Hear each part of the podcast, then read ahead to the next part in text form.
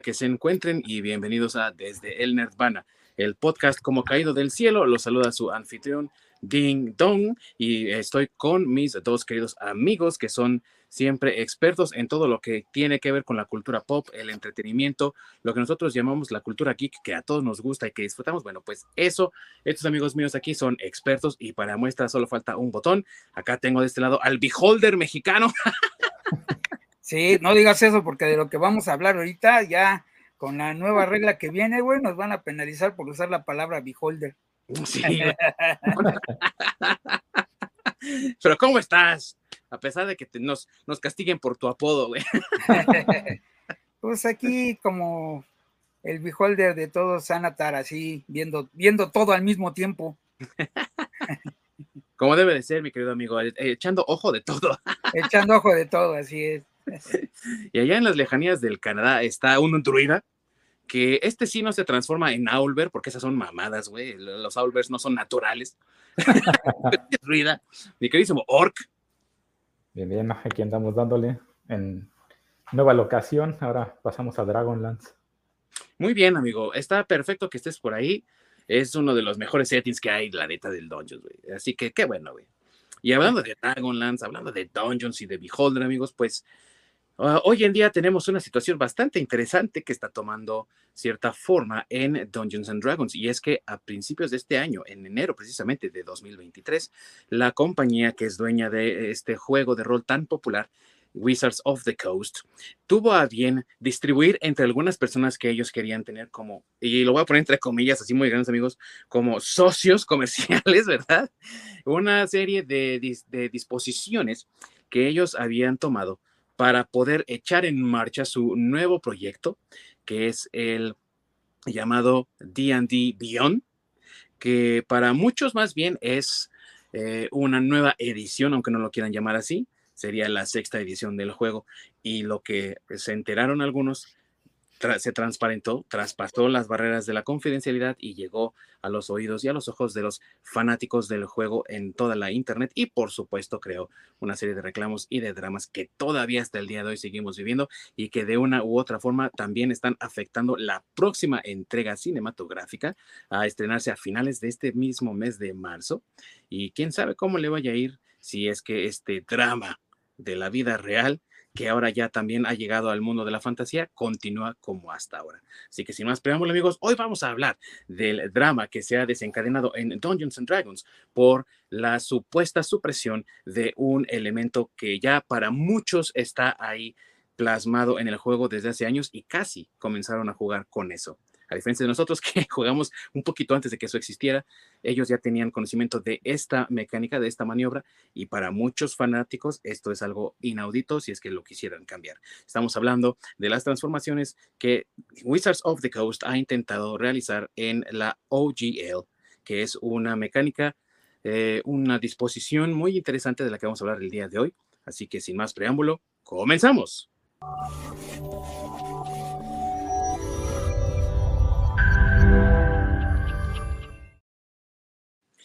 Muchas gracias a mi queridísimo amigo Ork que está detrás de los controles, amigos. Está siempre ayudándonos a que las cosas fluyan de la manera en la que deben de fluir y siempre está también detrás de los controles con las intros, con las salidas y todo lo demás. Y le cedo la palabra a mi querido amigo para que nos comente dónde nos pueden encontrar todos ustedes si no nos pueden ver en vivo. Pueden topar la repetición, la versión de archivo en nuestro canal de YouTube, desde el Nirvana Podcast. O si no, pueden toparnos en el, cualquier plataforma de podcast de su preferencia, ya sea Spotify, Google, Apple, etcétera. Así es, amigos, y estamos siempre en la búsqueda de nuevas plataformas donde ustedes nos puedan encontrar mucho más fácilmente, aquellas que sean de su preferencia, tanto plataformas de podcast como de video también, si encuentran, nos encuentran en BitChute o en alguna otra, Háganos saber cuáles son estas eh, em, plataformas de su preferencia en nuestras redes sociales de Facebook y Twitter desde el Nirvana Podcast y también aquí en los comentarios nos pueden dejar todas sus sugerencias y opiniones. Y bueno amigos, antes de comenzar con este tema, tenemos que dejar muy en claro un poco de contexto porque es una situación bastante, bastante eh, confusa para los que apenas están adentrando y para los que no tenían ni idea de lo que es esta eh, OGL que eh, traducido al español es una licencia de juego abierto, Open Gaming License, y que es eh, uno de los elementos que ya se ha convertido en parte importante no solamente de Dungeons and Dragons, sino de prácticamente todo el espectro de juego de rol que se juega bajo el sistema de 20. Y es que en los años 90, muy a finales de hecho, Hasbro, esa compañía gigantesca de juguetes, se decidió por comprar una compañía un tanto menor de juegos llamada Wizards of the Coast, famosa en ese momento por su juego de Magic the Gathering y porque apenas unos par de años antes había comprado la muy problemática y difunta TSR, creadores, fundadores de Dungeons and Dragons. Así que en automático, Hasbro se convirtió en la nueva dueña del juego de Dungeons and Dragons y se pusieron a trabajar como locos para que al comienzo del nuevo siglo tuviesen ya por fin una nueva edición, a pesar de que ya existía Dungeons and Dragons, Advanced Dungeons and Dragons y la segunda edición de Advanced Dungeons and Dragons, de crear una nueva versión para no quedarse atrás y para justificar el haber comprado el producto y lanzaron Dungeons and Dragons tercera edición, una de las ediciones con las que, de, hecho, mi querido Ork y yo comenzamos a jugar, si recuerdo bien, y tenía en la parte de atrás, que ahorita seguramente les va a mostrar mi querido Masacre, porque trae él siempre a la mano sus libros, un pequeño sello que decía D20 System, que quiere decir sistema de 20. Para muchos nos pareció muy curioso, para otros les pareció extraño que eso estuviera ahí.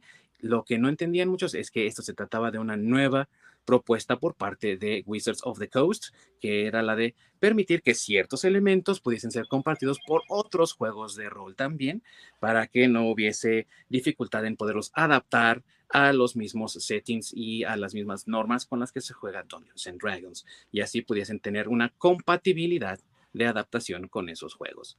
Y pues, mi querido Masacre, que sabe un poquito más de esto, mi querido amigo, muéstrales a toda la fanaticada que sí nos puede ver de qué estamos hablando con esto de los libros y la salida de la OGL 1.0, como se le conoce ahora, 1.0A. Así es. Eh, bueno, mira, eh, como tú comentas primero, bueno, yo sé que ustedes empezaron a jugar con tercera edición, sin embargo, a mí me tocó un poquito atrás, yo todavía alcancé a jugar con con la edición, este, la segunda edición, de, la segunda de Advance de Dungeons and Dragons, yo empecé a jugar con esa. Eh, para ese momento no había un sistema de reglas establecido, ni tampoco un sistema de juego establecido, por decirlo así. Este, ya por ahí tenemos un video, si quieren regresar, si regresar ahí nuestra lista de cuando platicamos de, de los juegos de rol y platicamos un poco del inicio de, de Calabozos y Dragones que en realidad era un, al principio era un, un, este, un sistema de reglas dentro de las reglas de las reglas de, unos juegos de mesa, que eran unos juegos de, estrategia militar.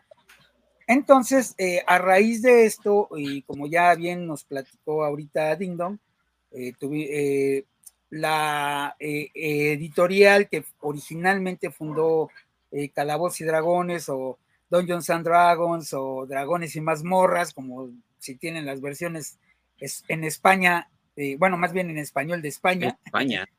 Este, eh, pues tuvo muchos problemas, ¿no? Eh, se pelearon entre los creadores y demás, para no hacerles el cuento largo, llegan hasta la etapa que nos está comentando Ding Dong de Wizards of the Coast, que en realidad ellos también tenían por ahí la licencia de Pokémon, de hacer las tarjetas de Pokémon, aparte de, de Magic, y pues yo creo que ahí más bien Hasbro le interesó comprar más esa compañía por las tarjetas de Pokémon que por este que por, los juegos de rol, sí, correcto, porque pues en ese momento Hasbro ya había comprado la licencia para distribuir los juguetes de Pokémon.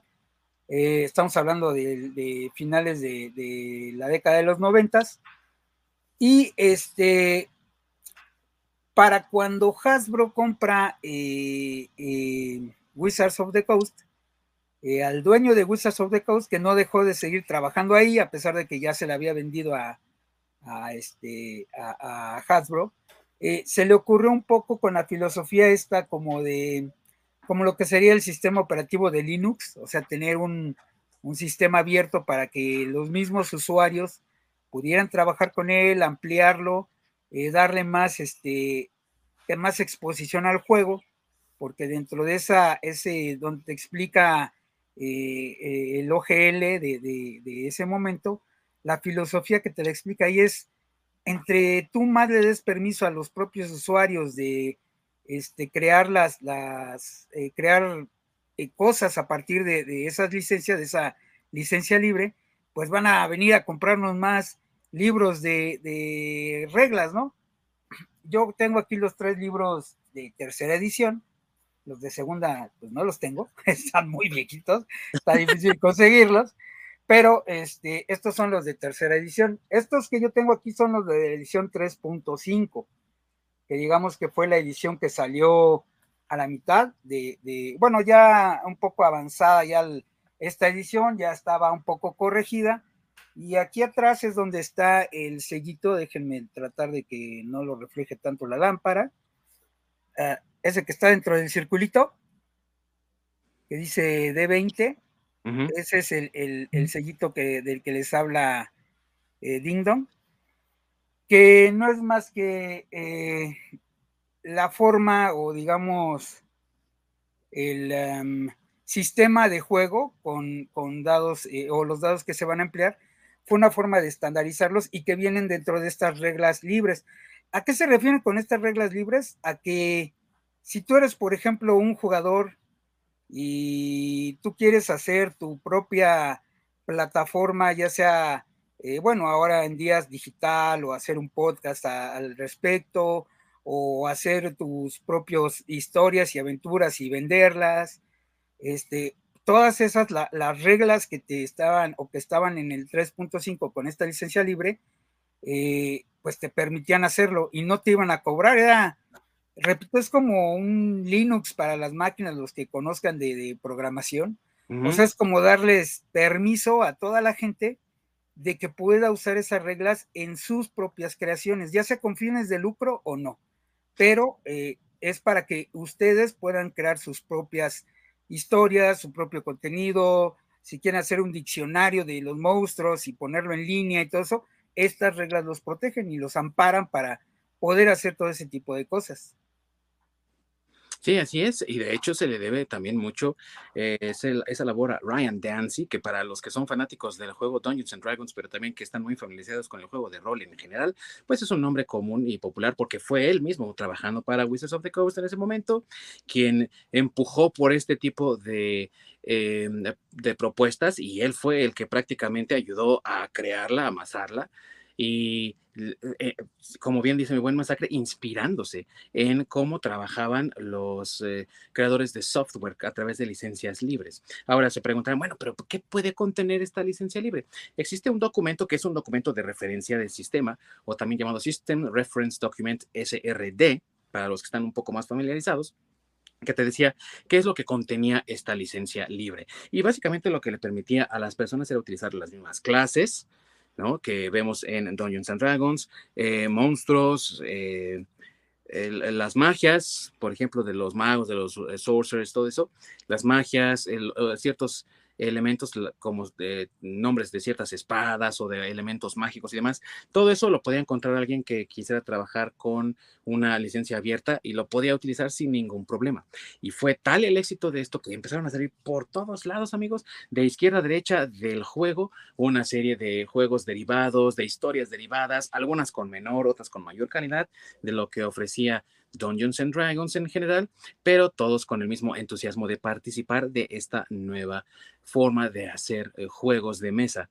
Pero, desgraciadamente, como pasa en muchos casos, al éxito que tuvo, porque de verdad que la tercera edición fue una de las más exitosas que tuvo Dungeons and Dragons, pues en 2009 les entró lo avaricioso, ¿verdad? Así de ñam, ñam, ñam, ¿no? Quiero todo el pastel para mí. y decidieron cuando lanzaron su cuarta edición de Dungeons and Dragons, oh, ah, sí, eh, se nos olvidó poner la, la OGL, ¿no? no la pusimos. Así que, pues nada de lo que está aquí lo pueden ocupar, ¿no? Y esto obviamente les trajo consecuencias porque estaban rompiendo de cierta forma uno de los preceptos más importantes de esta OGL, que era que esto, esta licencia se iba a quedar a perpetuidad para toda la comunidad y que todos iban a ser capaces de poder utilizarla de la forma que quisieran y cuando quisieran y que podrían eh, adaptarlo y configurarlo para ser compatible con los productos de Dungeons and Dragons. Pero si la cuarta edición no tenía nada de ese lenguaje, entonces, ¿cómo lo ibas a hacer compatible? Así que hubo empresas como una de por ahí llamada Paizo, algo así, que decidió crear su propio sistema. Ah, sí, nos vas a salir con esa jugada, pues vamos a sacar nuestra propia versión de la edición 3 3.5.2.3, ¿no? Algo así, porque se decidieron, gracias a eso, a lanzar su propio juego llamado Pathfinder. ¿Y qué creen, amigos? Ese año y unos cuantos más por venir, le comió el mandado entero a Dungeons and Dragons y a Wizards of the Coast, quienes también se pusieron las pilas. Es una de las, yo creo, las ediciones que más corto tiempo ha tenido, ¿no? Ha durado lo menos posible, porque ya para 2014, apenas unos cinco añitos después, ya tenían lista su siguiente edición, la edición número 5, que es la actual, con la que ahorita están jugando la mayoría de las personas, y obviamente también de vuelta a la OGL 1.0A, porque cómo iban a dejar desperdiciar todo ese dinero. Digo, no, no, no, ¿cómo iban? A hacer enojar a sus fans, ¿verdad? Sí. Y, que aparte le salió el tiro por la culata y un poco el nacimiento de Pathfinder, porque nadie utiliza realmente la, la, cuarta edición. O sea, aparte de que no trae las reglas, pues a nadie gustó. Yo tengo aquí también los libros, nunca los he usado, pero aquí los tengo. O si algún día los uso, ¿no? Sí, sí, sí. No, pues es que como entusiasta, obviamente cuando salió, pues uno va a comprarlas y a conseguirlas pero pues ya termina uno decepcionado. Si los ven, no se vayan a confundir, porque se los están bien baratos en todos lados. Esa es la cuarta edición. Ajá. Entonces, este es el donde ya trataron de quitar la, la OGL, eh, porque como bien dice Ding Dong, ya no viene, trataron de hacer como el cambio, como que bajita la mano, este, porque pues pensaban que no estaban monetizando lo suficiente, pero aparte de eso fue un fracaso su, cuarta edición, surge Pathfinder, eh, y la gente de, Wizards of the Coast pues se pone las pilas, como dijo muy bien el Ding Dong, y saca la quinta edición, que esta es, esta es la buena, que por cierto ya están en español si quieren comprarlos. este, aquí, esta es la, la quinta edición, la que está actualmente. Hasta ahorita, y es la que quieren modificar, eh, sacando su eh, Dungeons, and Dragons 1, que lo están preparando para este año, pero que al parecer no funcionó. Eh, digo, Wizards of the Coast, como ramificación de, Hasbro, no quería hacer muchas cosas, entre ellas la digitalización. Este, y fíjate, lo chistoso, ¿no? Le venden, le dan la licencia a D&D Beyond para que ellos empiecen a publicar y a vender los libros en, la versión electrónica y demás. Y tuvo tanto éxito que acabaron comprando D&D O sea, la compañía que ellos le dieron permiso de, hacer todo el, mundo digital, este, ellos la acabaron comprando, ¿no? Para que ahora es su portal oficial de Wizards of the Coast. Sí, y, yo no sé si ustedes lo han ocupado, amigos, o le han echado un vistazo, pero es una buena herramienta para aquellos que quieren jugar un poco más virtualmente, que también tienen compañeros a distancia, como cierto amigo canadiense que está medio raro. pero eh, eh, digamos que esa es su función, esa es la herramienta eh, para ese motivo y casualmente también, obviamente, con este encierro generalizado que vivió el mundo hace dos años, eh, casi ya tres años, ¿no? Con lo de la pandemia y demás, pues obviamente que D&D Beyond iba a explotar, iba a tener un auge descomunal y demás. Entonces, eh, Wizards of the Coast pensó en apostarle a eso, amigos, pero sin ver realmente de dónde estaba viniendo ese éxito y pensando que sus ventas iban a continuar igual, porque pues ah, qué coincidencia, ¿no, amigos? Salió Stranger Things y de repente empezaron a vender como locos. ¿Quién sabe por qué habrá sido, güey, no? Sí. Pero empezaron a salir más personas interesadas en Dungeons and Dragons y como pasa siempre, amigos, las modas pasan de moda. y está pasando algo muy similar con Dungeons and Dragons, donde los normales, por no de forma despectiva, pero sí haciendo hincapié en que no son verdaderos fans de, del mundo geek, ¿no? Pues se metieron, le, echaron un vistazo y dijeron, ah, sí está chido, pero pues no son regulares. Entonces, obviamente, ventas vienen decayendo. ¿Y qué es lo que hace una vez más eh, Wizards of the Coast? Sabiamente, amigos, ellos aprenden de sus errores, confían en sus ejecutivos y no vuelven a hacer las mismas tarugadas. Por eso es que ahora en enero de 2023, igual que hace tantos años allá en el 2009, decidieron irse por el dinero y decir, bueno, pues ahora vamos a, eh, a tratar de que la OGL cambie. Vamos a hacer una nueva OGL eh, y vamos a procurar que las ganancias se queden con nosotros y que estos creadores de terceros, ¿no? Estos third party, como les dicen mucho en, inglés, pues que no se queden con tanto dinero, sino que pues nos den algo, porque digo, están ocupando nuestro material, ¿no? Nosotros les dimos esa licencia, vamos a cobrar por eso, ¿no? Ya saben, infinita sabiduría de Wizards, como siempre, ¿no? Sí, bueno, más bien diría yo que de Hasbro, ¿no? porque en realidad ya, ya Wizard pues solo es un poco un esbirro y un títere de Hasbro, eh, que es quien es realmente la dueña de, la editorial, ¿no? Y que fueron, y quienes fueron que nos trajeron a, la señora esta que se le ocurrió todo esto de Victoria Alonso. Ah, no, perdón. Pues casi, creo que se llama Victoria Kennedy, güey. O Kathleen Alonso o algo así, güey. Que ella pues realmente es una ejecutiva, no ha jugado en su vida nada de juegos de rol. Este, ella es, este, pues sí, le interesa más los negocios y demás. Eh, obviamente ella hizo un análisis de todo esto y dijo, no, pues, ¿qué crees?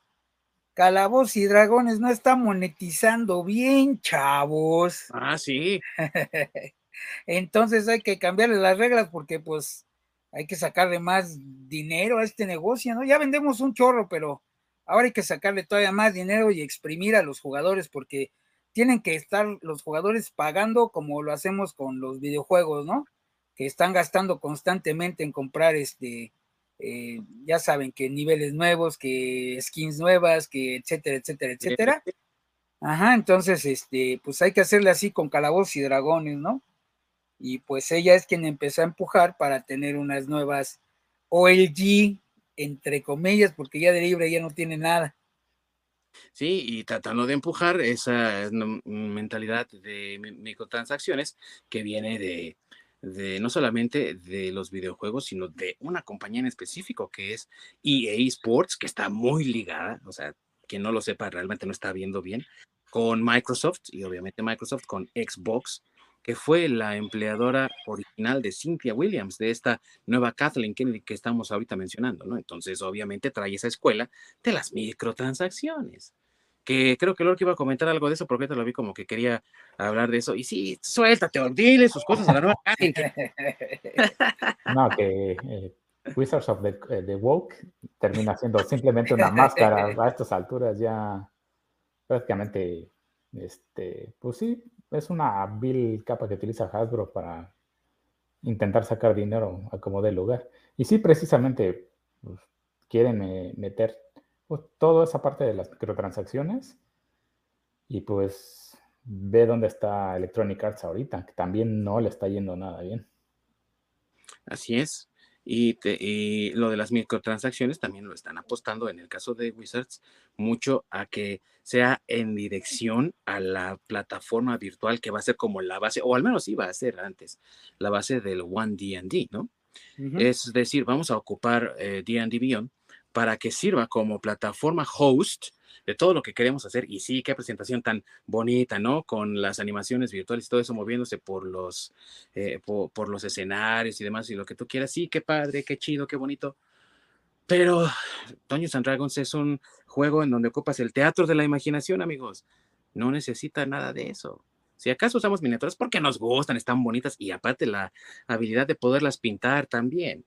Pero ni siquiera necesitas eso. Todo lo que necesitas es papel y pluma y ya. ¿No? Y tu imaginación. Así que si eres poco de imaginación, pues sí, no te vas a divertir. Pero realmente es todo lo que necesita. Y, querer monetizar un juego de esa manera, o sea, Cynthia Williams, Kennedy, Alonso, no tienen ni idea de realmente con qué está trabajando, qué material tiene. Y ya hablaremos después de todo lo demás, porque tampoco la ha armado bien con, obviamente, Magic the Gathering, pero bueno, ahorita con el tema que nos atañe, La situación llegó a tal grado, amigos, que muchos empezaron a tener preocupaciones de que hubiese cambios a la OGL, incluso desde noviembre, cuando fue que Williams anunció esta idiotez de que no estaba bien monetizado Dungeons and Dragons.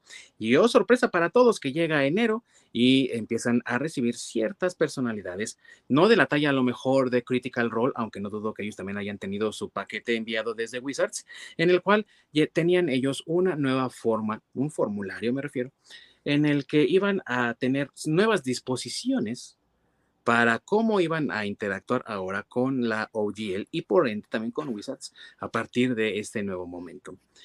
Entre las muchas cosas que decía este nuevo documento, había una parte interesante en el cual las eh, terceras partes solamente tenían oportunidad de contestar a los siete días hábiles después de que hubiesen recibido ese paquete a principios de enero. Esto con la intención de Wizards de querer sacar lo más rápido posible el documento y poderlo hacer válido tanto antes como fuese posible. Pero gracias a los esfuerzos de uno de los sitios de Internet de noticias en Estados Unidos llamado Gizmodo, es que no lograron su cometido pues uno de sus reporteros hizo un artículo en el cual denunciaba abiertamente los intentos de Wizards of the Coast por tratar de no solamente cambiar, sino totalmente anular, aniquilar la OGL 1.0A y crear su nueva OGL llamada OGL 1.1. Y si ustedes recuerdan, amigos, estábamos diciendo hace rato que cuando salió la original 1.0A, estaba eh, pensada y de hecho así está redactada para ser a perpetuidad e irrevocable. Y esa es la palabra clave, amigos, irrevocable. Lo que quiere decir que nunca se podría eliminar, ni suprimir, ni quitar.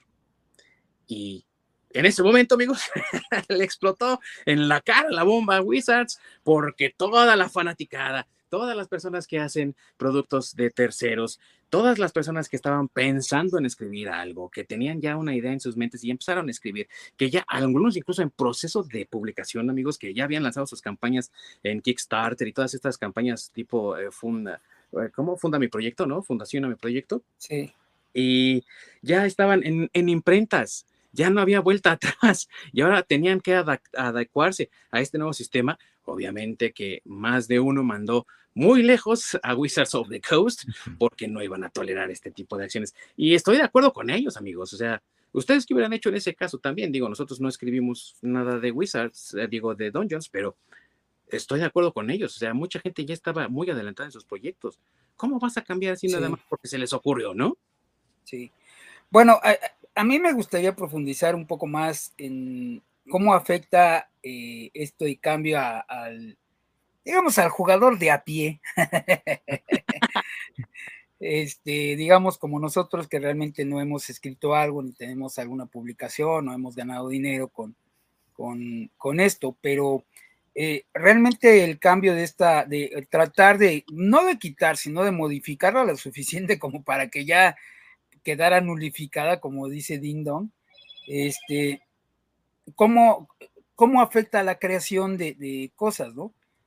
Hay que tomar en cuenta que muchas cosas, que por ejemplo, que ya comentó Ding Dong, como eh, este, eh, Critical Role, eh, que fueron un exitazo. O sea, yo diría que, que, después del 2000 pasaron dos cosas que es lo que ha querido monetizar este Wizards of the Coast que uno fue primero pues Stranger Things y la otra fue este Critical Role, que Critical Role son unos este unos actores de doblaje que empezaron a hacer a transmitir sus partidas en YouTube, empezaron a tener mucho éxito.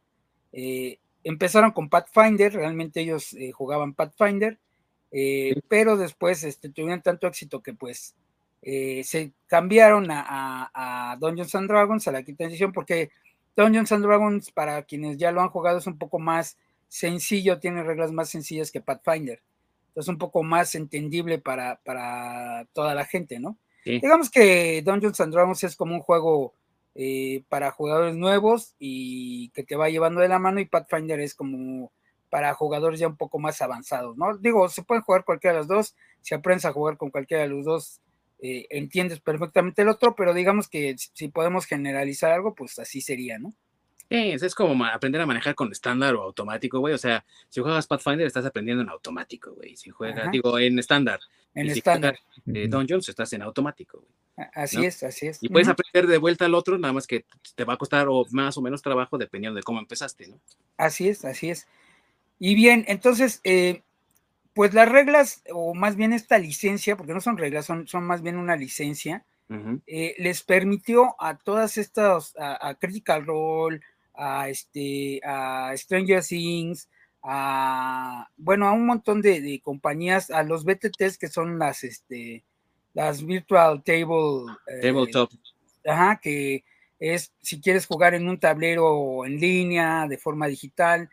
Este, vamos, todos estos creadores que de alguna forma empezaron a crear contenido extra, herramientas para los que jugamos Dungeons and Dragons sin queremos este, tener, ah, ah, no sé, alguna referencia eh, extra, como bien dijo Ding Dong, no necesitas tanto, pero pues uno ya cuando empieza a clavarse en esas cosas, incluso la fabricación de miniaturas, todo este tipo de cosas estaban permitidas gracias a eh, esta licencia libre, les permitía hacer ese tipo de cosas y ganar dinero eh, haciendo ese tipo de cosas sin tener que entregar el dinero a, a, Wizards of the Coast, ¿no? O sea, ellos podían empezar, o pueden todavía, porque en realidad eso no, todavía no se ha quitado, este, ellos pueden ganar dinero este, utilizando las mismos, la misma terminología, el mismo sistema de dados, este, eh, los mismos nombres, eh, todo ese tipo de cosas, este, sin pagarle un centavo a, Wizards of the Coast, que realmente esto es lo que ellos están buscando, ¿no?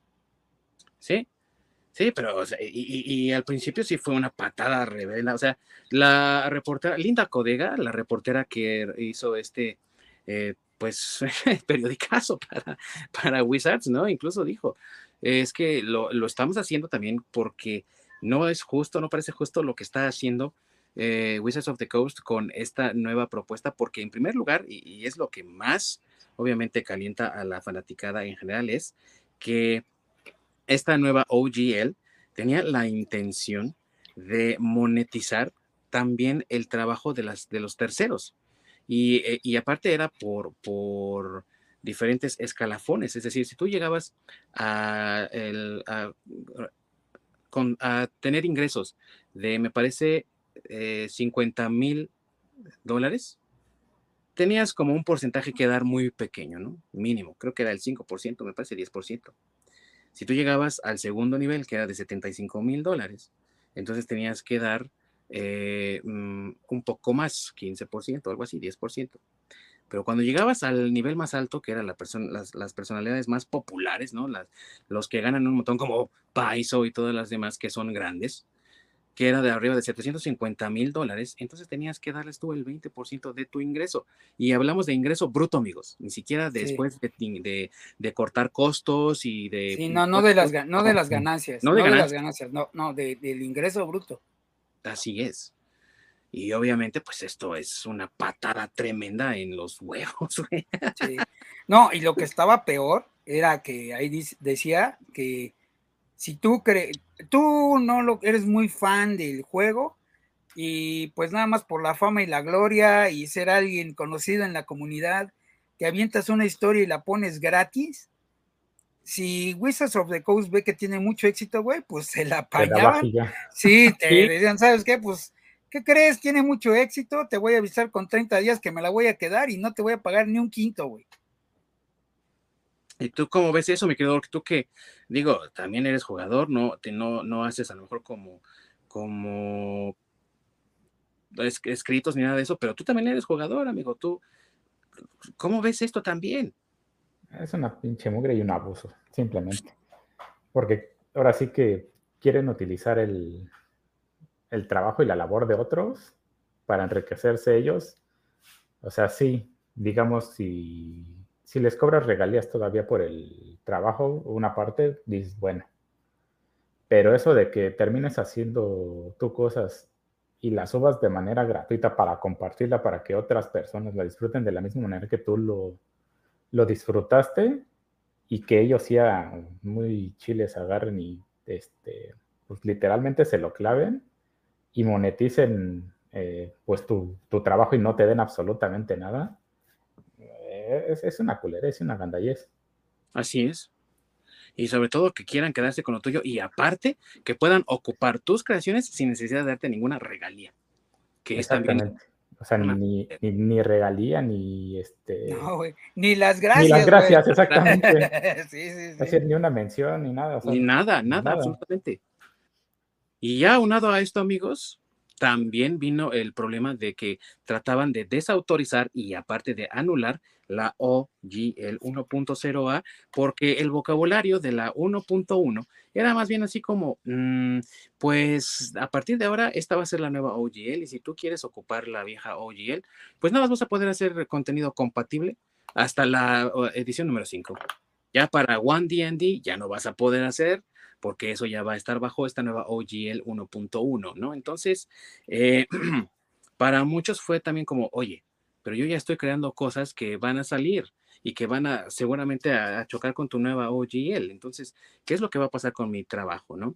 Por otro lado, también el hecho del agandalle de dijimos que era irrevocable, ¿no? Hace ya muchos años, allá en el pasado, casi 20 años, pero, oh, ¿qué creen amigos? No, eh, creo que ya no va a ser tan irrevocable, ¿no? Ya sí la vamos a revocar. Entonces, esto se sintió como no están respetando un acuerdo legal, porque aparte el Open Game License, amigos, es un acuerdo legal y muchos abogados incluso también trabajaron esta discusión en eh, YouTube por el espacio de todo el mes de enero para tratar de entender qué es lo que estaba pasando.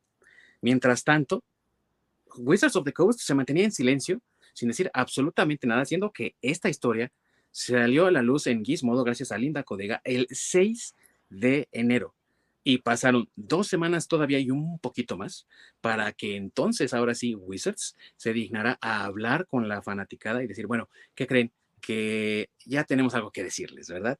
Y ni siquiera fue Cynthia Williams, la arquitecta detrás de toda esta pendeja, como bien dijo mi buen masacre, sino que fue el productor ejecutivo, Kyle, Kyle, como dicen los de South Park, ¿no? Kyle, Kyle, Sí, Kyle, Kyle. Kyle, Kyle Brings.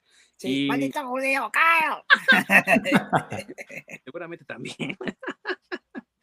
Pero bueno, em, él dice, oh, no, no, no, no, ¿qué creen? Que a mí me encanta Dungeons, amo Dungeons and Dragons, pero nos malentendieron, amigos, no, no, no, nosotros no queremos, eso no era verdad. Nunca le dijimos a la gente que tenía solamente siete días para poder eh, acordar que sí iban a ocupar esta nueva OGL. Y no, no es cierto que les íbamos a quitar parte de su ingreso. No, ¿cómo creen? Nosotros no somos así, somos los buenos. Sí. Somos los chicos chidos de la banda chita, ¿no? No, no, no.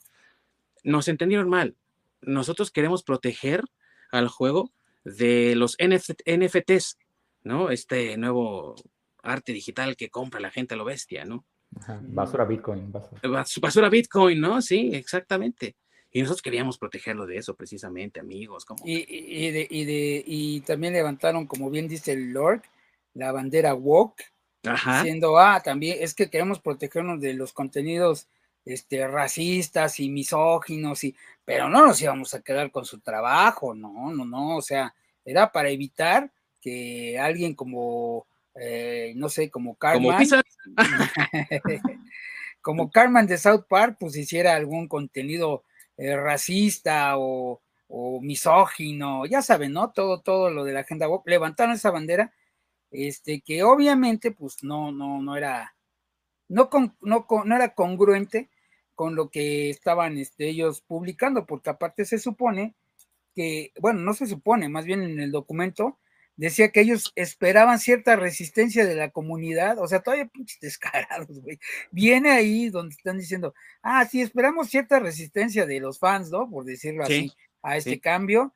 Y este, y, y aparte de eso, eh, ellos tenían planeado, ah, bueno, porque después en esa respuesta dijeron que eso era un boceto. Este, pero tenían programado publicarlo, este, lo de Linda creo que fue el 6, y ellos tenían eh, planeado eh, publicarlo para el día 10 o algo así. O sea, ya 3. estaba en puerta, algo así, o para el 4. El chiste es que no pasó, pero sigo, si era un panfleto, ¿cómo va? O bueno, más bien un boceto, cómo es que ya lo tenían listo para publicar, porque incluso ahí en ese, en ese comunicado ahí venía que ya estaba listo para publicarse. Y más terrible todavía ah, aún fue, amigos, que este paquete fue enviado a las personas adecuadas con un acuerdo de no divulgación de la información. Es decir, eh, no podían hablar de esto las personas involucradas porque entonces podrían ser sujetos a una demanda. Y lo lógico sería que si tú estás mandando un boceto, un borrador, esperes tanta, eh, tanto feedback, no tanta retroalimentación como te sea posible para hacerlo de la mejor manera posible. Entonces ya no digas, ok, se lo mandaron a un grupo muy limitado de personas. Está bien. No permitieron que hubiese esa discusión. Eso no lo haces con un boceto, amigos. Si tú vas a mandar un acuerdo de no divulgación de la información, es porque esto es grande y porque ya es en serio, ¿no? Ya es el, producto definitivo. Y en muchos casos, ¿sí o no, mi amigo Sí, sí. Y en muchos casos, cuando hacen esto de, los eh, non-disclosure agreements, es para protegerse ellos mismos también de cualquier repercusión legal. ¿Qué es lo que quiere decir esto? Ya estaban listos para revocar la OGL 1.0A y no decirle a nadie. Así es. Ah, y porque aparte de sobre todo lo que viene ahí, es que decía que si tú quieres demandar a Wizards of the Coast, no lo podías hacer, eh, bueno, aparte que lo tenías que hacer entre los primeros siete días, no lo podías hacer tú solo. O sea, tenías que, perdón, tenías que hacerlo, tú, solo. sí, exactamente. Tenías que hacerlo tú solo, no te podías juntar con nadie más de la comunidad para decir, oigan, ¿saben qué? Vamos a juntarnos y entre todos demandarlos. Ah, no, no, no, tienes que ser tú solo. O sea, imagínate, ¿no? O sea, tú contra el mundo, porque no creo que una corporación como Hasbro, que realmente son los dueños, te fuera a mandar ahí un, un, este, un abogado como, no sé, como, como Saúl, ¿no? un Saul Goodman, güey. un Saul Goodman, pues no, no creo, ¿verdad? El Saul Goodman más bien lo ibas a traer tú contra una bola de, de eh, despachos jurídicos enormes que te iban a hacer pedazos, o sea, no tontos, ¿no? Ellos sabían que iba a haber ese tipo de cosas, pero no iban a permitir que se juntaran y entre todos fueran y los demandaran. Ah, güey, bueno, fuera que nos hubieran mandado al Saul Goodman, güey, nos iban a mandar a su amigo ese que era siempre el, abogado defensor en el juez, que luego lo él en el final. Sí, o el, o el abogado de el abogado de los Simpsons. De los Simpsons, sí. sí, sí. Eso nos hubiera tocado, güey, de hecho. Sí, sí, Entonces, Eh, e, entre todo, eso sí, ¿no? ¡Car! ¡Car! De eso disculpó, güey. Dijo, no, no, sí. ¿Saben qué? Nos equivocamos. Perdón. Les hubiésemos eh, compartido a todos ustedes este borrador, güey. Porque es un borrador, te recuerdo, ¿no? Sí, sí, Entonces, eh, sí, nos equivocamos porque no se los compartimos. Pero no se preocupen, no se preocupen. Este borrador ya no es, ya, ya, ya, ya. Hicimos cambios Así que en las próximas, en los próximos días, ustedes esperen que les eh, demos una actualización de qué es lo que vamos a hacer y cómo lo vamos a hacer. Y entonces esto lo publicaron el, fíjate, el 18 de enero. O sea, del 6 al 18 de enero, ¿cuántos días son, amigos? Ya pasó dos semanas y un cacho y no habían dicho nada, solamente para decir, ah, no, no, no, pero no se preocupen.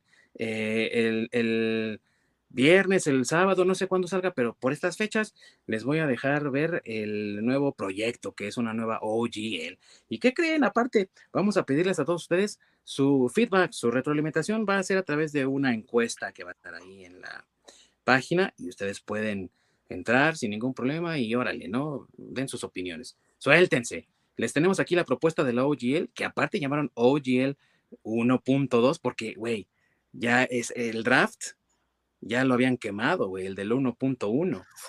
Sí. Pero vuelvo a lo mismo, güey, es un puto boceto, ¿por qué le cambias entonces a 1.2? Eso quiere decir que ya era un documento oficial, el cual tuvieron que echar para atrás. Sí, vuelvo a lo mismo, güey, o sea, era algo ya oficial, güey, para estos cabrones. Exactamente. Pues sí, el chiste era pues, a ver cómo iba a reaccionar la comunidad, ¿no? Sobre todo, sobre todo si te amparas en la primer OG, OGL. OGL, ajá. Este, pues a fin de cuentas, para realizar una demanda, pues ahí tienes bastantes argumentos, sobre todo con, si está involucrada una palabra que es a perpetuidad. E irrevocable, amigo. E irrevocable, eso pesa mucho de manera este, legal.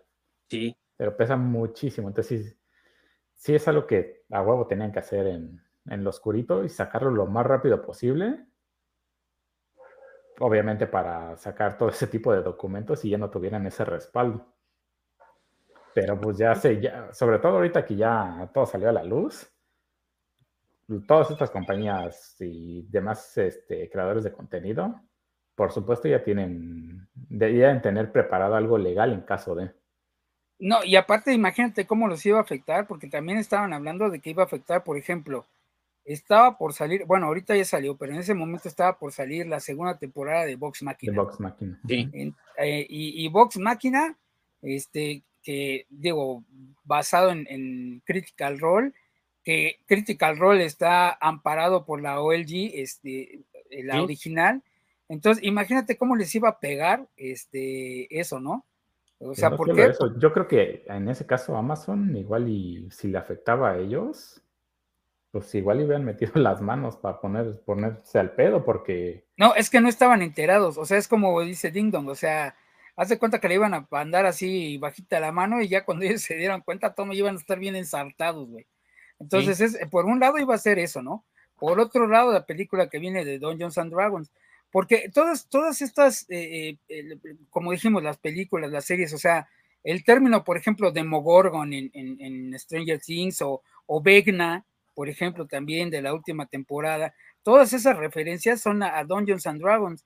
Y Dungeons and Dragons, tal cual con el OLG original, pues no tienen, no están cobrándole nada.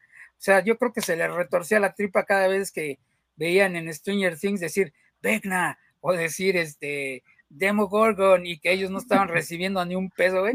Es algo así como Mufasa, pero pues más bien es Demogorgon. Sí, pero bueno, si, si tanto, González, ¿eh? perdón. si tanto te hambrea el dinero, pues simplemente haces un acuerdo de regalías.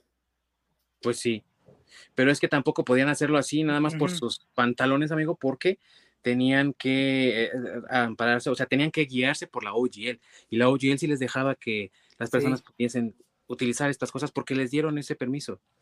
Pero donde más les dolió, amigo, así que dices tú que sintieron que se les retorcía el estómago, fue porque también muchos fans empezaron a decir, ah, sí, así que tú te vas a atrever a revocar la OGL 1.0, pues entonces yo cancelo mi cuenta de D&D Beyond, porque como bien dijo Masacre, D&D Beyond fue comprada por Wizards of the Coast precisamente para poder ellos tener más control del contenido digitalizado.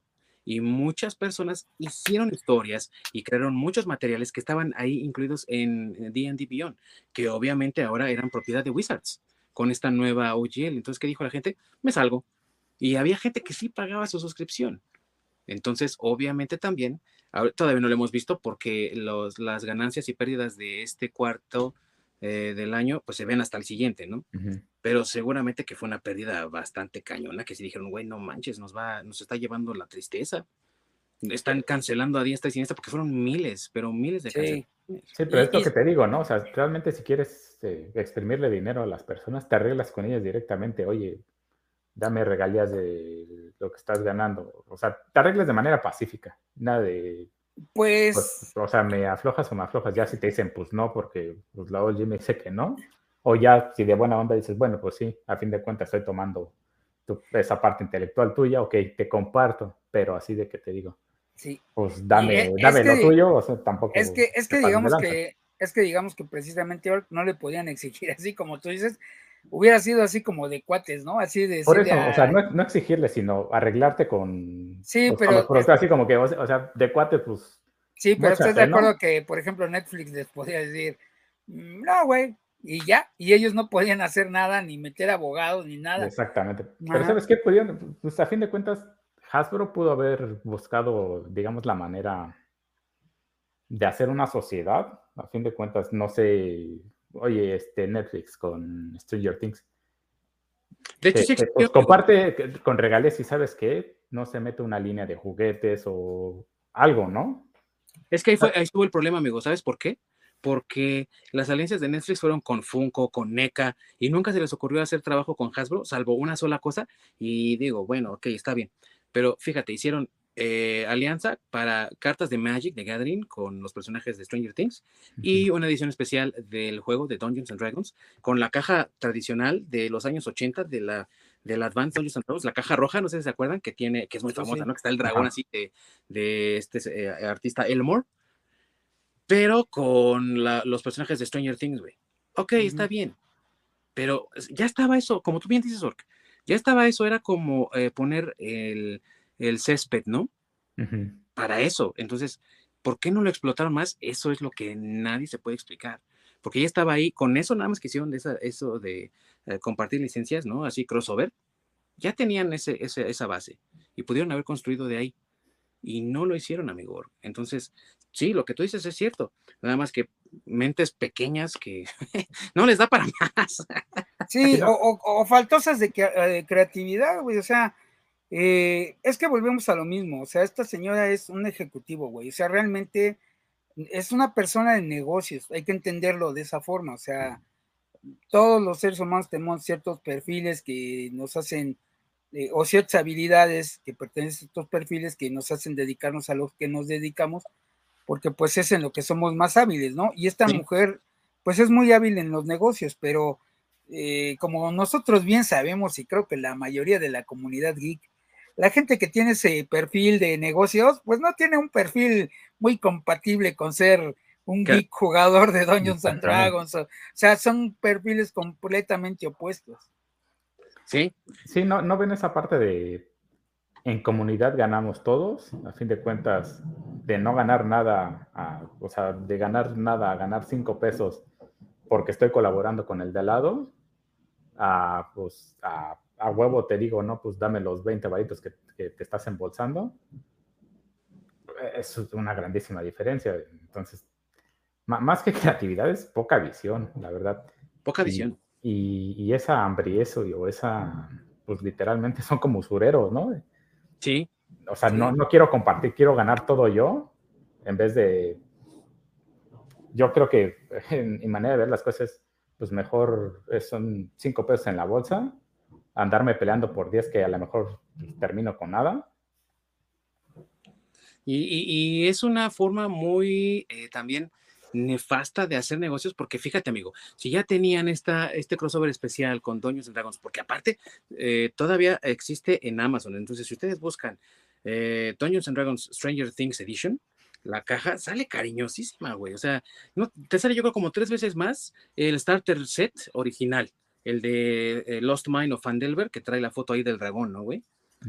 Eh, no manches, o sea, ¿por qué haces eso? ¿Por qué te hambreas tanto? Si quieres realmente sacarle dinero a esto y hacer una licencia que explote realmente, carajo, güey. Dungeons and Dragons no está limitado a un setting medieval o a un setting místico o a un setting mitológico, güey.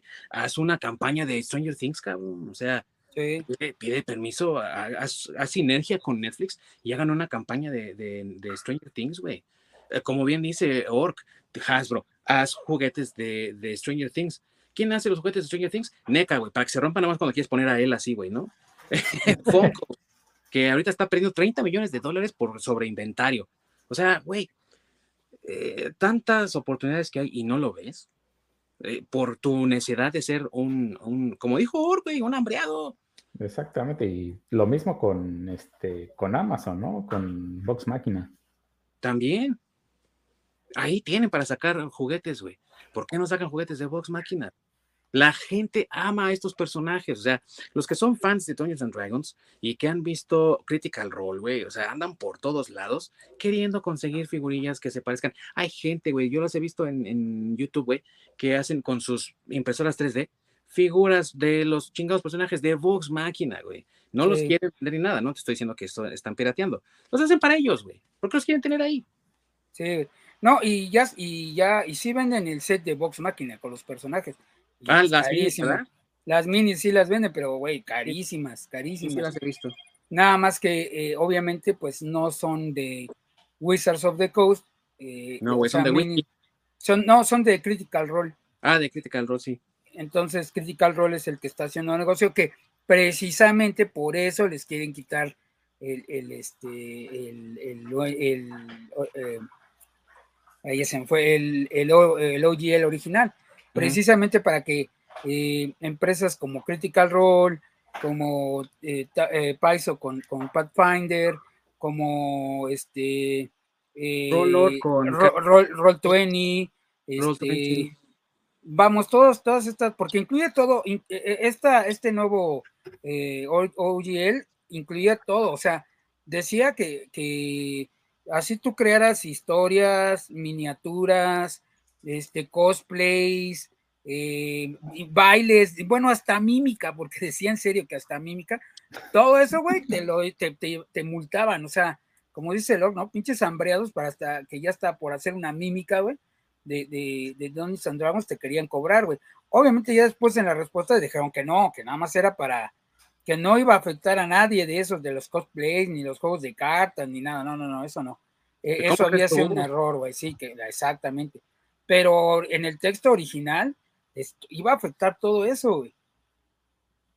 Así es. Entonces, incluso tuvieron que decir en esta disculpa que les acabo de mencionar de Kyle. Él dijo, no, no, no, güey, tu contenido va a ser tu contenido. Tus videos de Dungeons en tus campañas así tipo Critical Role van a ser tuyas. Todo tu material de tu eh, Virtual Tabletop, como dijo Masacre, es tuyo. No lo vamos a tocar. Nada de eso lo vamos a tocar. Ahorita aguántame casi, casi, ¿no? Aguántame las carnes, chavo, en lo que sacamos nuestra nuevo, nuestro nuevo boceto, ¿eh? hizo hincapié en esa palabra, ¿no?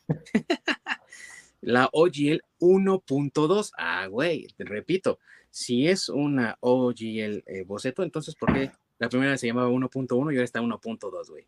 Ya eran oficiales, pero bueno. Y lanzaron la encuesta, güey. Y en la encuesta les dijeron muchas personas, es que, güey, no queremos que quites la OGL 1.0, no, es lo que no te cabe en la cabeza, cabrón. No queremos una nueva OGL, queremos la vieja OGL y que dejes de estar fregando.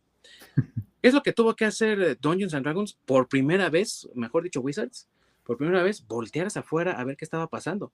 Porque en cuanto se desató el drama también, Paiso dijo, ay, güey, te hice una vez la, maldad, te la hago dos veces y hasta más cuantas quiera.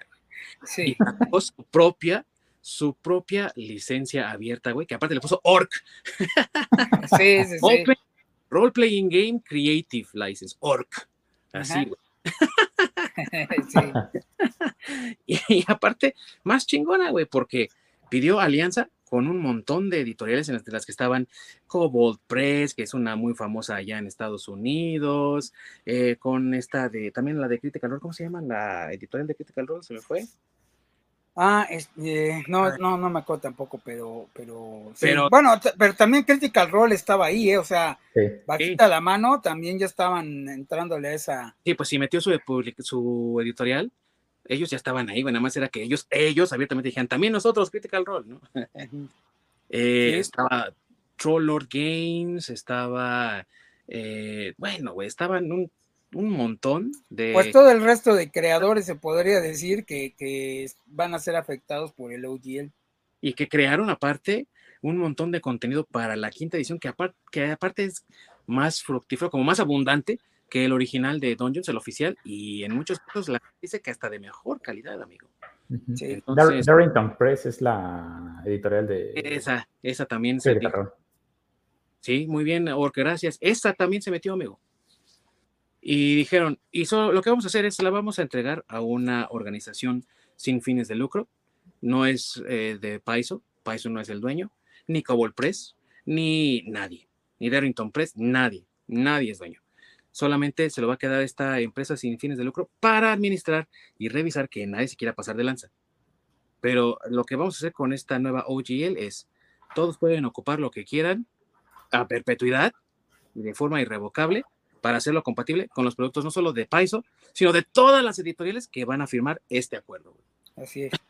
pues, pues le pintamos dedo a, Oye, y aparte, y aparte incluyendo todo lo que tiene Wizards of the Coast hasta quinta edición. Hasta quinta edición, güey, aparte sí. Sí. Pues, o sea que, o sea que su nueva, eh, bueno, hasta como va la cosa ahorita, su nueva edición, su D&D One, se está quedando aislado y solito, güey. Sí, nadie... postdata le pintamos dedo a Wizards. Sí. Sí. Entonces, obviamente, Wizards dijo, güey, tenemos que apurarnos con esto. Y sacaron, creo que uno o dos días antes, la encuesta para tratar de, solven de, de, arreglar, ¿no? De subyacer del problema que venían con Paiso, porque Paiso les estaba, te lo juro, amigo, comiendo el mandado y casi a, a la hora, al, a la hora, estaban firmando nuevas empresas para entrar a su nueva OGL, güey, la ORC. Mientras que iban dejando de lado a Dungeons, a Wizards. y, aparte los, los jugadores, muchos en protesta, por decirlo así, aunque no son creadores de contenido, pero en protesta estaban o cancelando sus, suscripciones a, a D&D Beyond y aparte de eso, enrolándose en las filas de, de, de Python, ¿no? O, de, del nuevo OLG, eh, para todos empezar a jugar ya Pathfinder y dejar de lado a Dungeons and Dragons. O sea, aparte, ¿no? Como jugador. Sí. Sí, entonces lo que hizo Python fue decir, y para celebrar, eh, vamos a dejar ya gratis ahorita eh, los contenidos digitales, porque también tienen contenidos digitales, pero en PDF nada más. No es nada como D&D Beyond. Pero órale, güey, agárrate los contenidos digitales si tú quieres, güey. Ahí te los dejo. Entonces mucha gente pues los agarró, obviamente, para celebrar. Y aparte les vamos a hacer descuento en tales cosas. Órale, pues, va, ¿no? Se acabaron, te lo juro, amigo. El, en, dos semanas, el stock de todo un pinche año. Sí, sí. D&D, güey, Wizard sigue teniendo las bodegas llenas, amigo. Hasta el tope. Y después de eso empezaron. Ay, ¿y, quién se acuerda que en dos meses viene la película de Dungeons? Ah, tienes razón, carnal. Oye, pues sabes qué, mientras no arreglen su desastre con la OGL, pues yo no la voy a ir a ver. Ah, pues yo tampoco. Ah, pues yo tampoco. Y que se empieza a correr la voz también, güey. Boycott, eh, Honor Among Thieves, ¿no? Que se llama la película. Eh, Honor entre ladrones, ¿no? También se llama en español, creo. Sí, sí. El mismo título, ¿no? Sí, el mismo. Y así, güey, boicotea honor entre ladrones, boicot, honor among thieves. No, güey, dijeron los de Wizards, córrele, cabrón, córrele. Iba a estar abierta esa encuesta por dos semanas, amigo, para que todos vieran qué es lo que estaban proponiendo los idiotas de Wizards. Y dijeron, no, ¿sabes qué? Ya, ya no sigas con, con la encuesta, ya es, es evidente que nadie quiere que cambiemos la OGL, así que haz tus esfuerzos para que, pues, eh, salga algo de esto. Y dijeron, bueno, está bien. En este playtest, entre comillas, de la OGL, nos queda claro que ustedes no quieren los cambios, porque aparte también dentro de muchos de los cambios estaba en esta nueva OGL 1.2, lo que decía Masacre de que no podías hacer una eh, class action, que tenías que estar tú solo contra ellos. ¿Qué crees? Ahora sí puedes hacer una class action, pero tiene que ser en, pues, en Washington, o sea, en Seattle porque es la sede de Wizards, ¿no? No la puedes hacer desde tu casa ahí en... En, en, en España, güey. O en México, güey. Ahí en, Mordor o algo así, güey, no. No van a pelear contigo ahí, güey, porque saben que pierden. los orcs los, atacan, güey. Pero, eh, eh, güey, o sea, entre esas cosas también otras tantas que mucha gente empezó a decir, ah, aquí hay un gato encerrado, están hablando como de dos formas para tratar de, dorarnos la píldora de que somos sus amigos, no queremos que le pase nada al juego, estamos con ustedes, pero al mismo tiempo vamos a revocar la licencia, ¿no? Porque en ningún momento dijeron, no vamos a revocar la licencia de la 1.0A.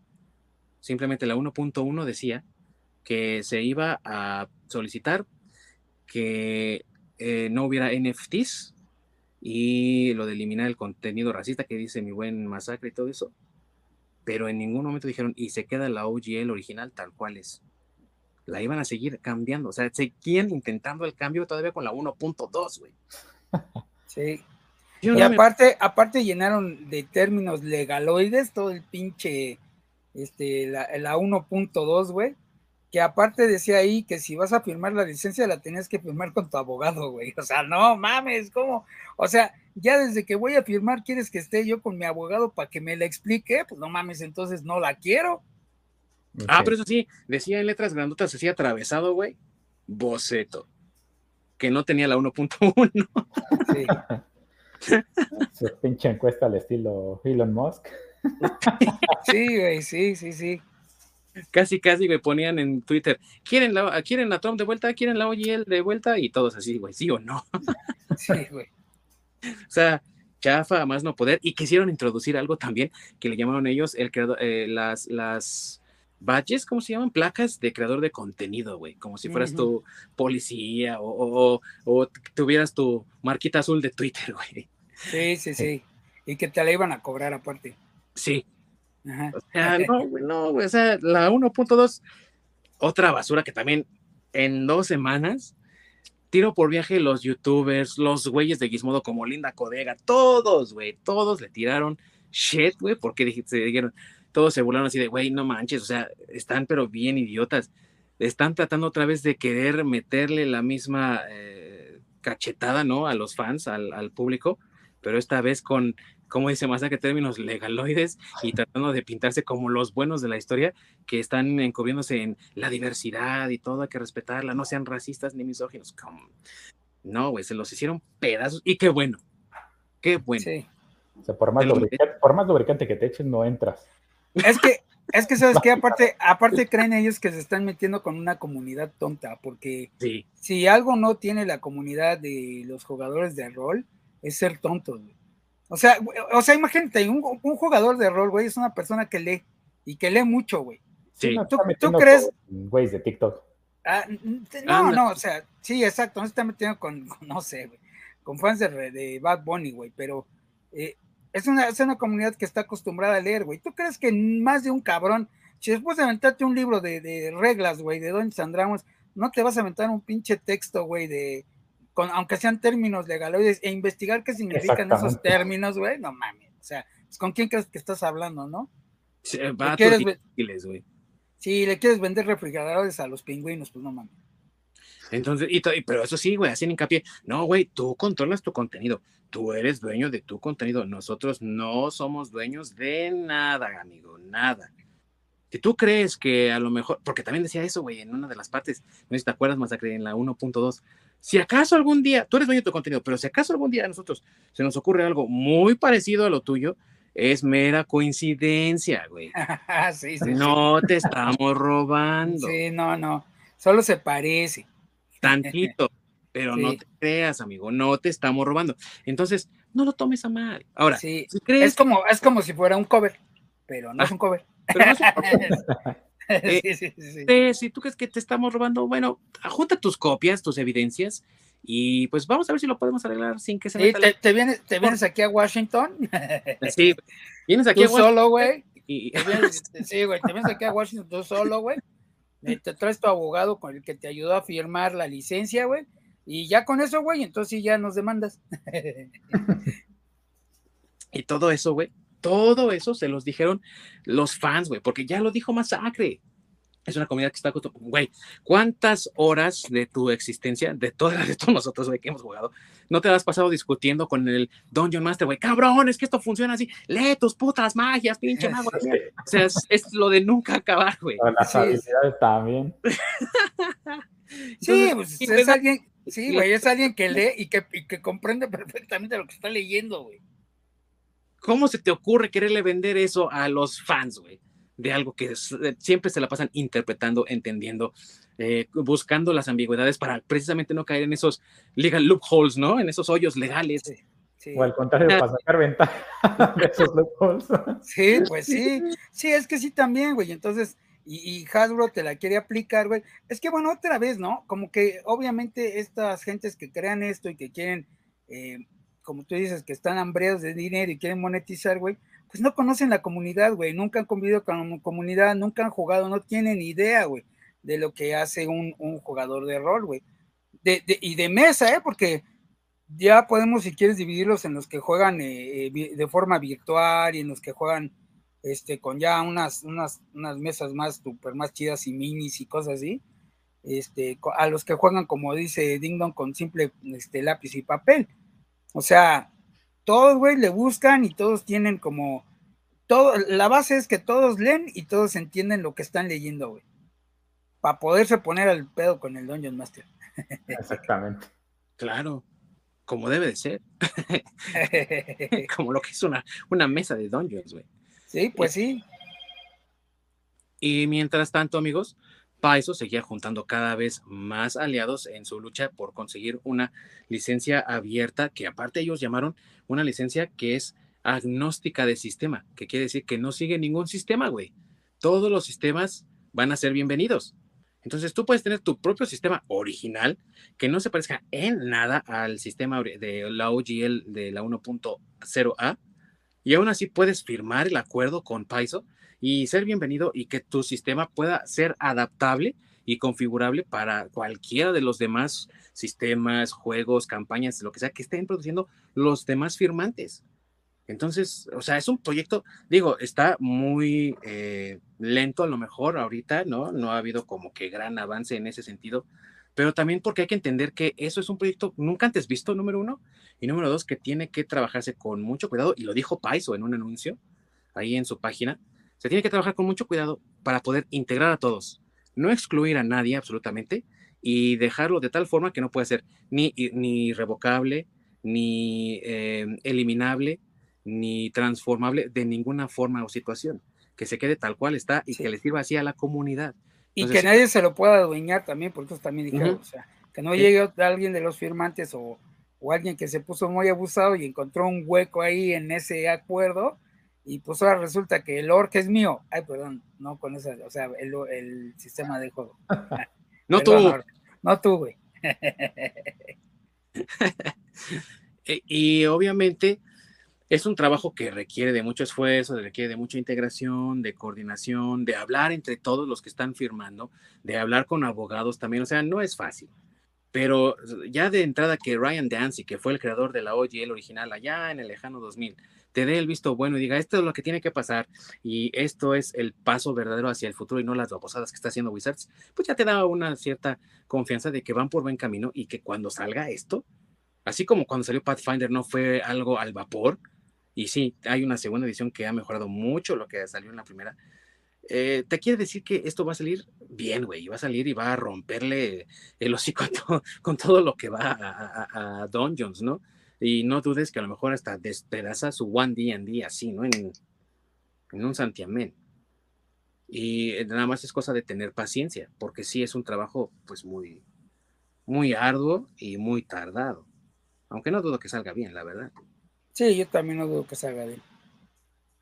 Entonces, con todo esto, ya Wizards desesperado viendo que se seguía eh, saliendo la gente de D&D Beyond como si las ratas estuvieran escapándose del Titanic, güey, así hundiéndose. no, pues, ¿qué vamos a hacer? ¿Qué vamos a hacer? Y decidieron, te lo juro, güey, yo creo que su fregada encuesta duró una semana y eso fue mucho. Y a la semana dijeron, bueno, ya, güey, nos queda claro que lo que ustedes quieren es eh, irrevocabilidad, que quieren perpetuidad, que quieren la OGL 1.0. Está bien, güey, ya dejen de chingar, se las vamos a dar. La OGL 1.0 se queda tal cual. Olvídense de la 1.1, olvídense de la 1.2, esas no existen. Les vamos a dar la 1.0, se las vamos a dar perpetuidad y a través de Creative Commons, güey. Ah, sí. No sé que también esté eso de darlo por Creative Commons, pero bueno, güey. Por lo menos ahora ya no son ellos los que van a decidir qué pasa y qué no pasa con la OGL 1.0. Simplemente es para la comunidad, güey. Y ya. Eso, hasta que se nos ocurra una manera. Pues, eh, hasta que salga Andy y One D&D no esté dentro de la OGL 1.0. Así es. Y se quede, pero eso sí, se va a quedar sola, aislada, porque no va a poder entrar ni a la ORC, estoy casi seguro, no va a poder entrar a la OGL 1.0A y va a tener que crear su propio sistema, güey. Nadie le va a gustar, nadie lo va a querer y ahí se va a quedar, güey, en el olvido. Sí, la historia de la cuarta edición otra vez. ¿Otra vez? Y, la, y, la, y qué pasó cuando, cuando salió lo de la cuarta edición? Nadie compró cuarta edición, todo el mundo siguió jugando 3 y edición 3.5 y ahorita va a ser lo mismo, van a sacar su su D&D One, nadie lo va a comprar y todos vamos a seguir jugando quinta edición. La 4.2.0. Así o te vas a comprar el el D&D One con alguna historia que esté muy chingona, pero la vas a adaptar a quinta edición, güey, ya, güey. Puede ser, puede ser, porque también otra cosa de que está relacionada con lo de que los fans leen un montón, güey. El fan va a leer, va a decir, esto sí puede ingresar, esto no puede ingresar, lo va a desmenuzar, va a, agregar, agarrar lo que sí funciona, güey, le va a meter sus propias ideas y va a crear su propia historia. Sí. y la va a publicar, güey. y va a tirar a la basura lo que... ¿Sí? Sí, güey, así van a hacer. sí, sí. Y, y, porque ya sucedió, o sea, sí con cuarta edición ya sucedió, güey, o sea, entonces es lo mismo, va a pasar lo mismo. Y no entendieron. Así, sí, ahora, si Wizards quiere ser inteligente, güey, pues va a buscar la forma de que eso no suceda. ¿Cómo? No sé, pero va a buscar una forma de que no suceda y se le quede ahí todo el el D&D One. pues una de las cosas que podría hacer sería seguir la, la misma OGL 1.0A para crear One D&D, que eh, si te soy sincero, creo que no vaya a ser tan posible o tendrían que trabajar al vapor en este año porque sale el próximo. y tendrían que cambiar todo lo que seguramente ya adelantaron para hacer su propia versión, ¿no?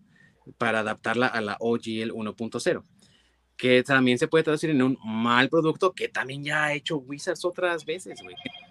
Un testeo de sus juegos, porque gente imbécil como Cynthia Williams, que piensan que si los empleados están jugando Dungeons and Dragons para testear el juego, güey, están jugando a lo idiota y no están trabajando, que es la cosa más imbécil que alguien podría pensar y que aparte pasa en todos lados, porque también con, con Magic, güey, parece que hay taraditos que no prueban estas fregadas cartas antes de usarlas, cabrón, antes de sacarlas a la venta. Sí, por terminan baneados, medio, medio deck baneado. Medio deck baneado, güey, no, man, o sea, son, son estupideces, pero de gente, como ya lo decíamos al principio, gente que no juega, nunca ha jugado y no entiende el juego. Y que los contrataron. En el caso de Cynthia Williams, estoy casi seguro de que lo contrató porque Hasbro, desde que estaba, creo, a mitad de año pasado, ha querido incursionar a la banca en, Estados Unidos y Wall Street los ha mandado a la fregada, güey, porque dice, güey, tu, tu compañía está bien Peter O'Brien, güey. Sí, güey, tú vendes juguetes, no mames. no, aquí no queremos al Yepeto, güey. Sí, sí, sí, güey. Crece tantito y ya luego, vuélvete niño de verdad y ya luego vemos si puedes jugar con nosotros, güey. Sí, sí, sí. han tratado de eh, elevar sus acciones para ver si pueden ingresar y cotizar en la bolsa, güey. Y más porque también están desesperados porque compraron una, un estudio de cinematográfico para hacer sus babosadas de, de películas, güey, que aparte solo han sacado Battleship, que yo sepa, y esta de Dungeons, la siguiente, güey. Sí. Porque las de Transformers no tenían esa compañía cuando salieron, güey.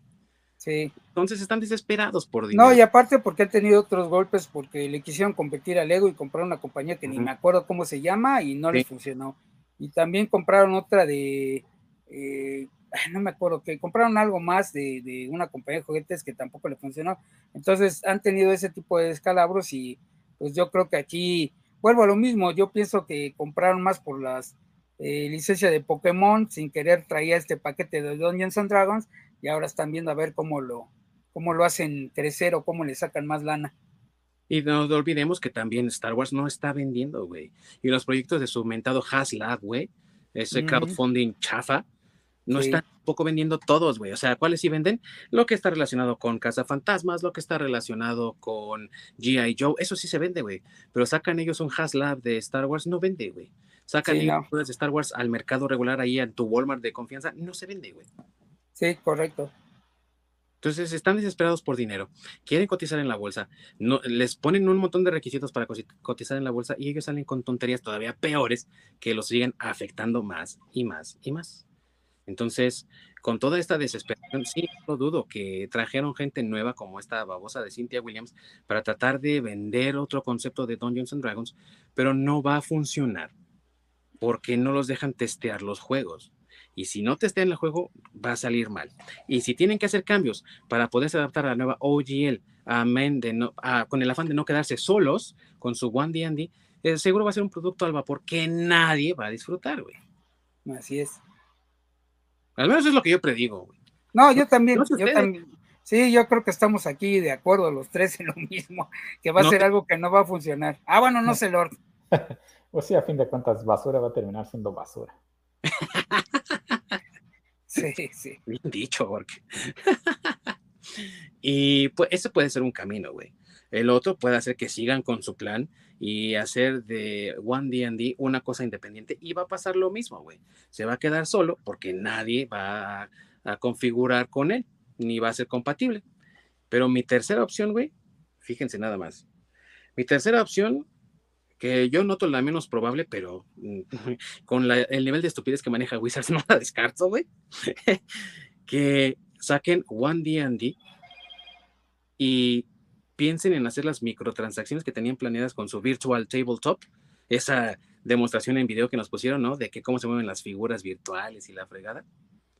Y lo hagan con un sistema de pago eh, tipo Netflix, güey, mensual, y nadie lo compre, güey porque nadie va a comprar un juego virtual cuando puede jugar con un chingado lápiz y una, un papel. Pues sí, sí, también.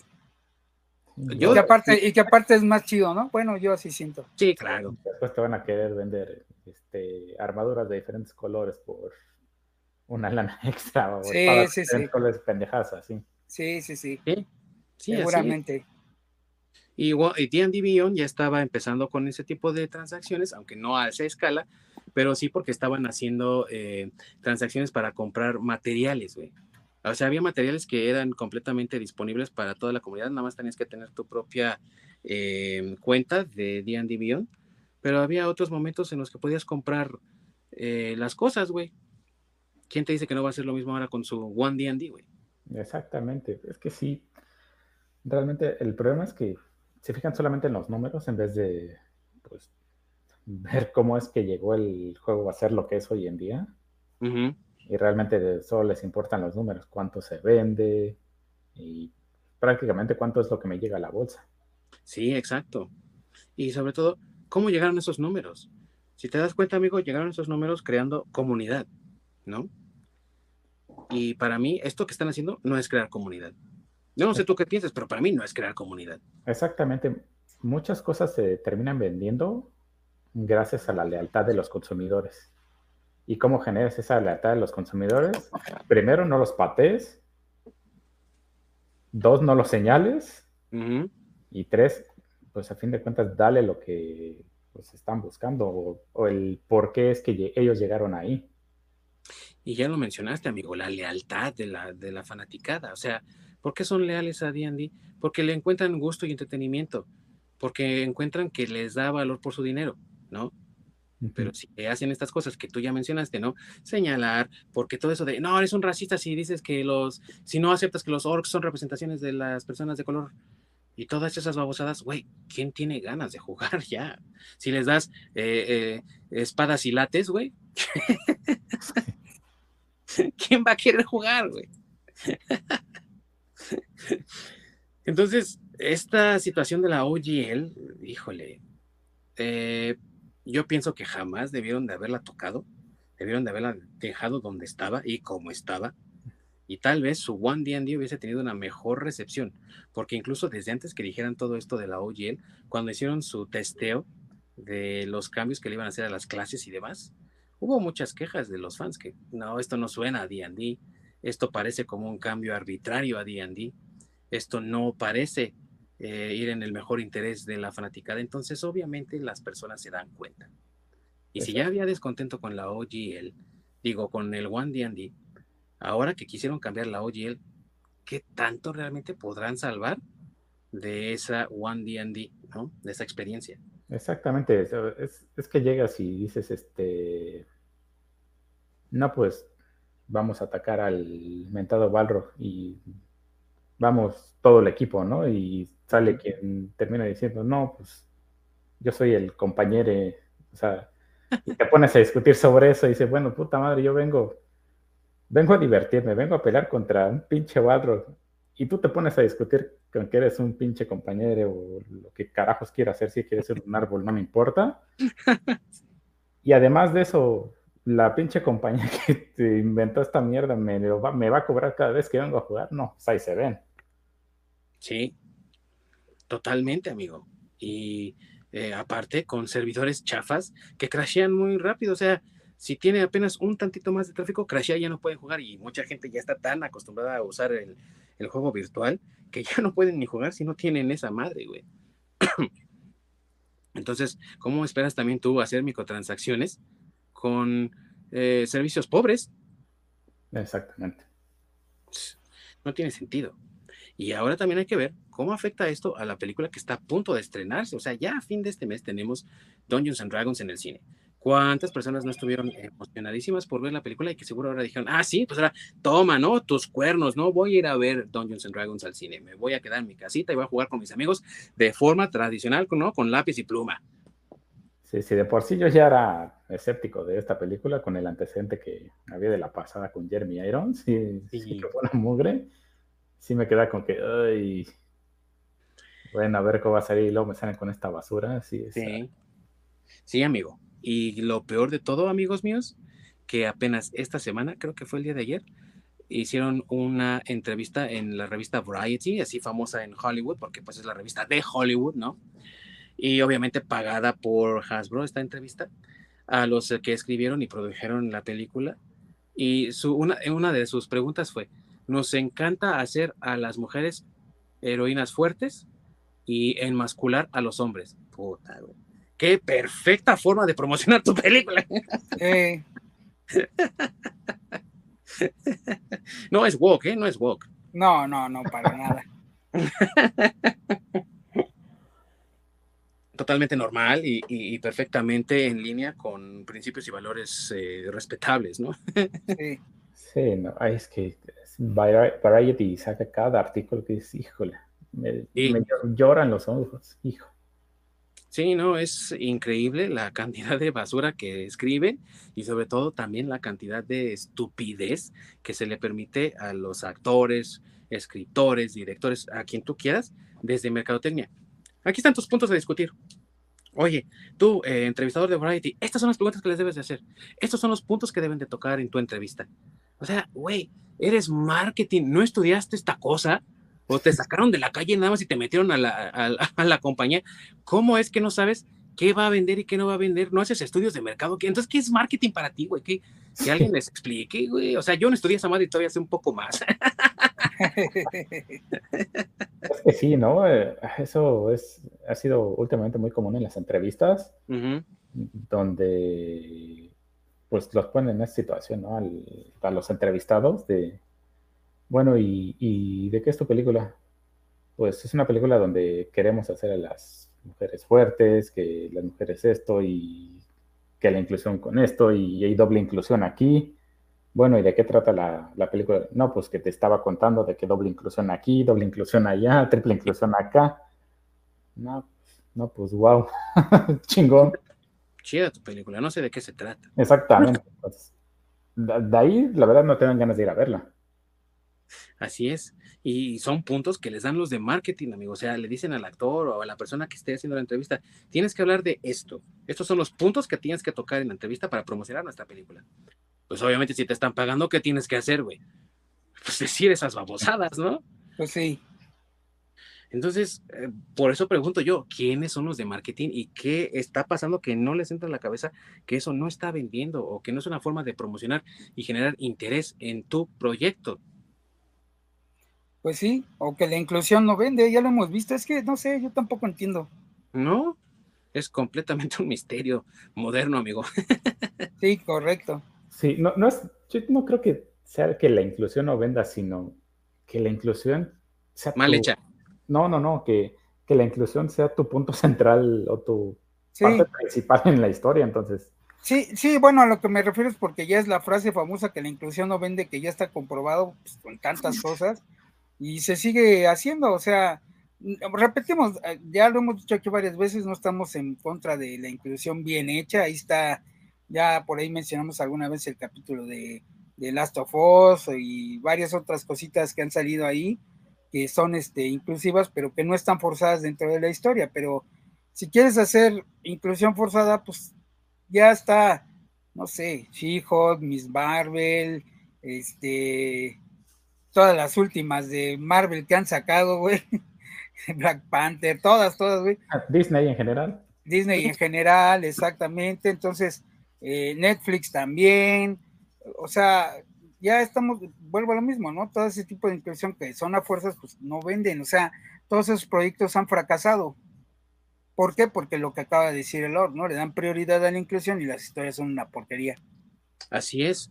Y no promocionan ni siquiera eso, aunque sea una porquería, solo promocionan la diversidad y la inclusión, pues obviamente no es algo que te interese ver. Así que ahora lo que queda por ver es, a fin de mes, ¿qué va a pasar cuando salga Dungeons and Dragons en el cine y si realmente se ve afectada por las, los, lo que hacen estos cuates que produjeron y escribieron la historia, o si se ve más afectada por todo el drama que ocurrió apenas en enero, o si los dos crean una sinergia en la que, ¿sabes qué? La película pasó sin pena ni gloria, nadie se acuerda, es más, ni siquiera sabe la gente que existió. Lo que sería una pena para Chris Pine, porque es un buen actor, me parece, y pues merecía a lo mejor, y también Hugh, Hugh eh, Grant es buen actor, y creo que merecen mejores, mejores proyectos que eso, ¿no? Pero bueno, Pues como que no han sabido escoger sus películas, ¿no? sí, también. También, eh, Chris Pine, la verdad es que hizo un buen Capitán Kirk, pero pues son las películas de Star Trek de J.J. Abrams que no son muy buenas, ¿no? Salió en Wonder Woman, que fue muy buena, pero luego Wonder Woman 84, mala. Ahorita esta película, híjole, ¿no? Entonces, sí, no han sabido elegir sus proyectos, pero pues también, ¿qué les queda a los fans eh, entonces, no? O sea, a mí, si, te, si tú me lo preguntas, me encantaría ver una película de Dungeons como la caricatura de los 80, ¿se acuerdan? Donde Sí. niñitos, Sí, sí, sí. pero no creo que veamos eso jamás porque son cosas muy diferentes y esa licencia, quién sabe siquiera si exista todavía o en dónde esté. Eh, Sí. Sí, Entonces, yo, yo por eso mejor voy a gastar mi dinerito en John Wick.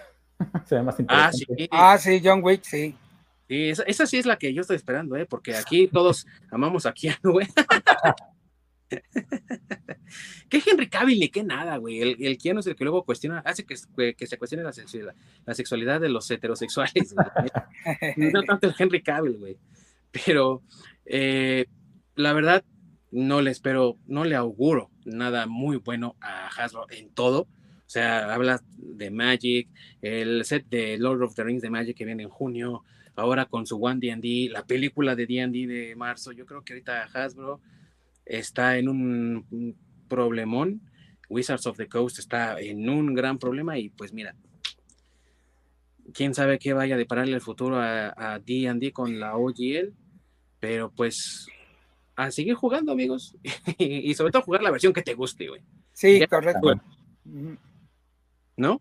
sobre todo Sí. que esté en la OGL Sí, sí, 1.0. la OGL 1.0, ah, güey, sí, porque si no, no ya, ya no vas a poder jugarlo después. Sí, correcto.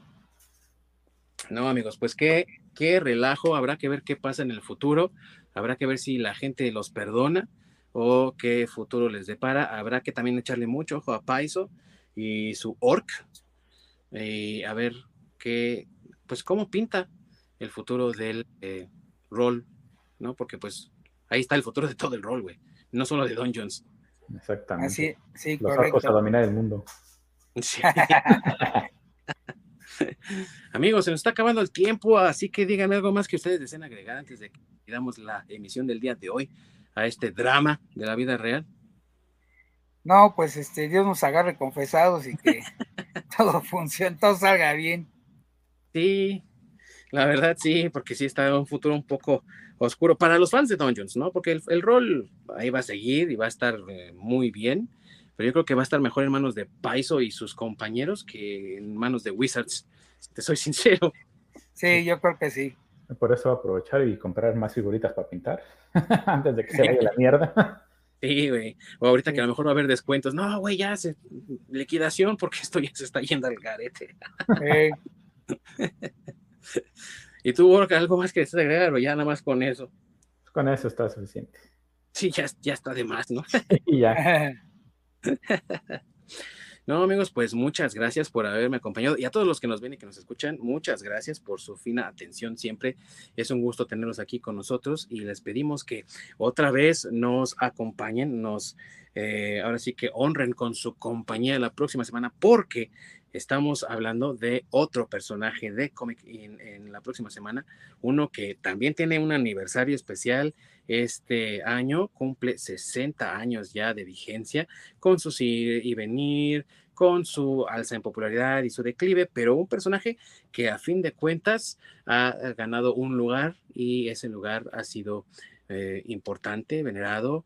Es lo que puso en el mapa a uno de los escritores más populares del siglo pasado y también pues de la década de los 80 pero también eh, fue el que le dio pues un montón de suscripciones a Netflix, aunque no lo quieran aceptar, y aunque ya esté ahí en, en, en su plataforma, y también es lo mejor que se ha escrito del MCU en televisión, y eso contando Loki, WandaVision y todas esas estupideces, güey.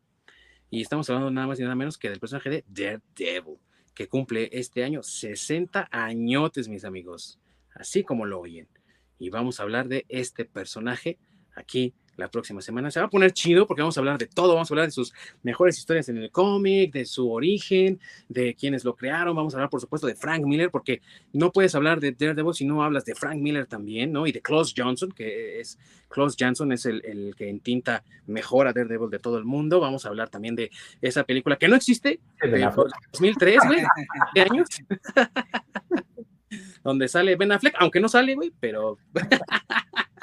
y también vamos a hablar de la eh, tan aclamada serie de tres temporadas, estelarizada por Charlie Cox, eh, Elden Henson y por eh, Deborah Ann Walk, y aparte con la super actuación de Vincent D'Onofrio como Wilson Fisk, que pues se robó el corazón de propios y extraños y se ha convertido en uno de los productos de mejor calidad de todo el MCU, sin lugar a dudas. Así que se va a poner, mira, así de rechupetón.